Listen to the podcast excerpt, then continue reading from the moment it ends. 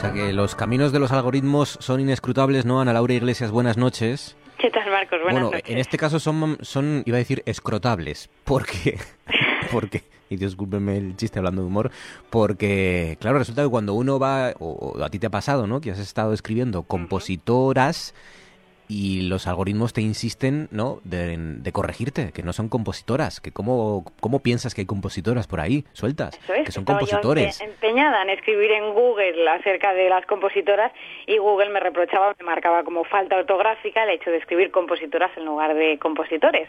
Que digo yo que no es que sea una cuestión de que Google sea machista, sino que más bien refleja pues lo que todo el mundo busca, compositores y nunca, nunca compositoras. Exacto. Que los algoritmos, como nosotros, pues son machistas también porque lo hacemos los seres humanos, ¿no? Y las Sí, es sociedades. nuestro reflejo al fin y al cabo. Efectivamente, efectivamente. Bueno, eh, esta semana entonces ya, ya intuyen, o podemos intuir por dónde van a ir las, los- lo- las cosas, ¿no? En mucho más que Mozart.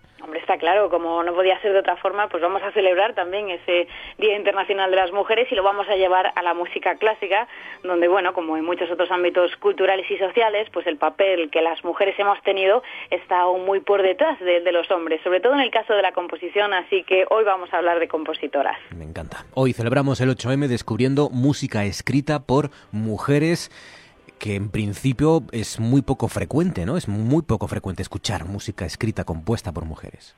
Pues sí, con las compositoras yo creo que la historia ha hecho lo mismo que con las pintoras, ignorarlas hasta casi borrar por completo su trabajo. De hecho, pues bueno, preparando esta sección he también comprobado un año más las pocas grabaciones de calidad que existen de música compuesta por mujeres. Muchas veces son grabaciones menores y casi siempre están firmadas por intérpretes femeninas, que esto también es muy curioso. Vamos a empezar escuchando la música de una de las pocas compositoras de la historia que yo creo que aún nos suena algo y que es Fanny Mendelssohn. Así suena su cuarteto en mi bemol mayor.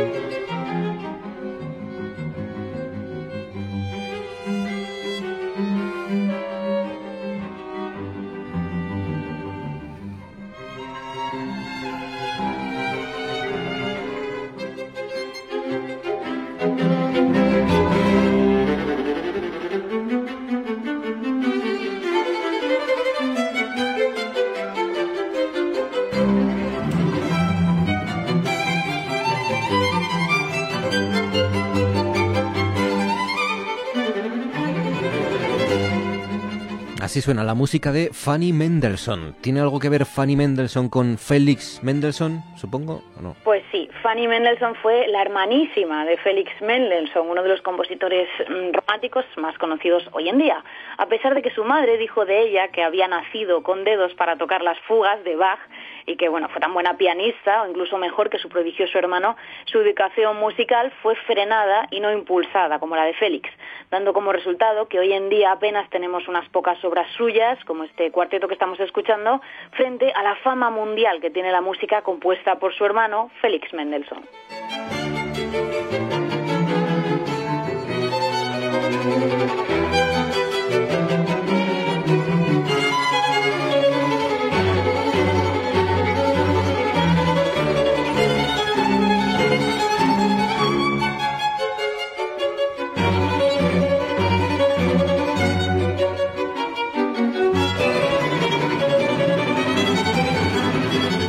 ¿Cómo no va a ser, cómo, cómo va, cómo no va a ser difícil, ¿no? Llegar a, sobre todo en, en esta época, llegar a ser una compositora de éxito, si aquí ya está el primer filtro, la primera barrera, ¿no? Eh, a mismo talento, incluso superior, pues al final las familias eh, eh, anteponían la educación de los varones, ¿no? Eh, la educación musical de los varones en lugar de las, de las mujeres, ¿no? Aquí ya... Eso es, vamos a ver varios casos de ese tipo, que fue la, la familia el primer filtro para impedir la educación musical de estas compositoras. Hoy estamos descubriendo esta música eh, música escrita por compositoras que hoy en día permanecen completamente, prácticamente olvidadas. ¿Quién es nuestra siguiente protagonista? Bueno, vamos a seguir ahora con una mujer de nombre desconocido, una compositora que estudió en el prestigioso Conservatorio de París, que escribió más de 300 obras y de las cuales hoy conocemos cero. Ella es Mel Bonis y esta es su pieza Atardecer para violín, cello y piano.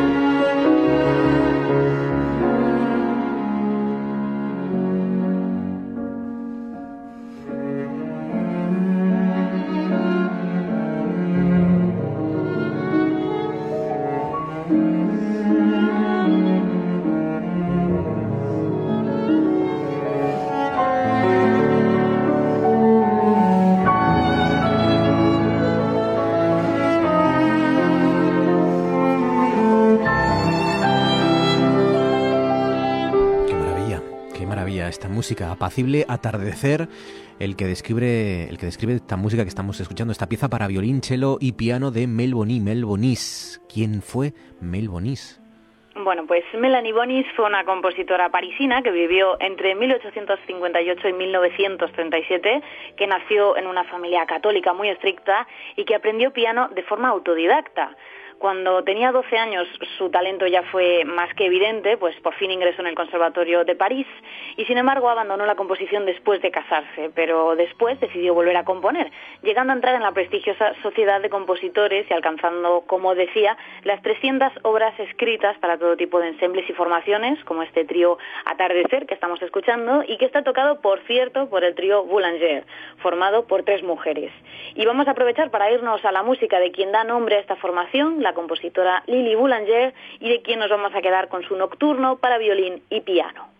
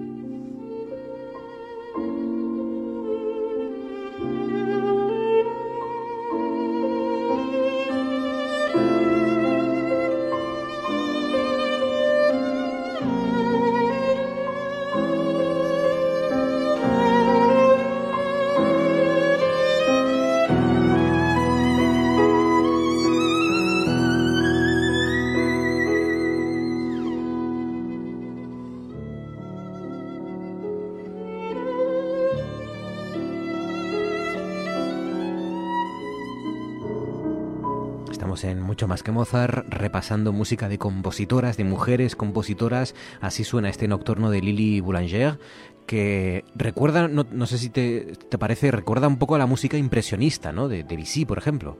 Completamente, este nocturno perfectamente podría haber estado firmado por Debussy con ese sonido impresionista que también desarrolló esta compositora, Lily Boulanger, y que tuvo una vida más fácil que la de Mel Bonis, ya que, aunque nació en el mismo momento de la historia, lo hizo en una familia de músicos, de madre cantante, de padre compositor y siguiendo los pasos de su hermana, la también compositora Nadia Boulanger. Lili fue la primera mujer en ganar el, el famoso premio de Roma de composición, pero apenas pudo extender su excelente catálogo porque falleció muy joven. Y sin embargo, su papel en la sociedad musical francesa fue muy destacado, llegando a crear, por ejemplo, un comité en el Conservatorio de París para dar apoyo moral y logístico a los músicos que combatían en la Primera Guerra Mundial. Bueno, y de Lili Boulanger vamos a cruzar el charco para conocer a otra gran instrumentista olvidada, la pianista venezolana Teresa Carreño.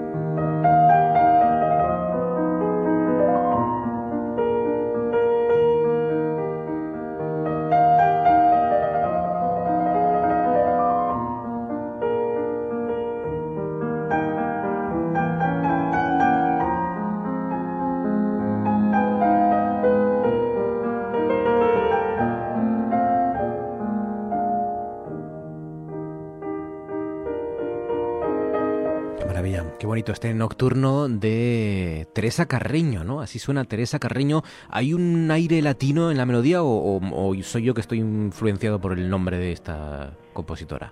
Sí, sí que lo hay. Esto que estamos escuchando es un nocturno para piano subtitulado Recuerdos de mi país. Y es que Teresa Carreño, considerada una de las mejores pianistas de todo el continente americano en el siglo XX, abandonó su Venezuela natal muy pronto por cuestiones políticas. Se exilió en Estados Unidos, donde con 10 años tocó para el mismísimo Abraham Lincoln y debutó con la Orquesta Sinfónica de Boston a esa edad. Tuvo una vida fascinante, con giras mundiales y debut como mezzo-soprano incluido, llegando a conocer a personajes como Johannes Brahms o Joaquino Rossini. Aunque su principal ocupación fue la de concertista de piano, también nos dejó varias obras de cámara y mucha música para piano, como este Nocturno, Recuerdos de mi país, que escuchamos con la pianista alemana Alexandra Oeller.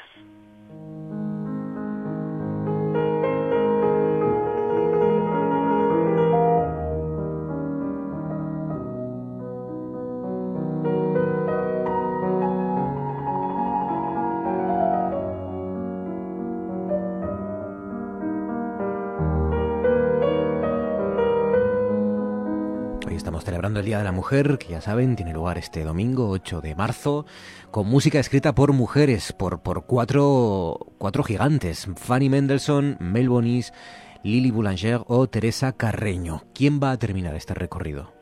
Bueno, pues vamos a terminar con una compositora viva, ya que desde luego hay muchas compositoras jóvenes haciendo música de una enorme calidad, como por ejemplo la británica de origen búlgaro Dobrinka Tabakova. Esta compositora ha ganado premios de composición muy importantes en todo el mundo gracias a su sonido, a medio camino entre el minimalismo, la música de cine y yo diría que la tonalidad. Vamos a escuchar el fascinante sonido de su concierto para cello y orquesta de cuerdas, de nuevo interpretado por una mujer, la chelista Cristina Blaumann, junto a la orquesta de cámara de Lituania.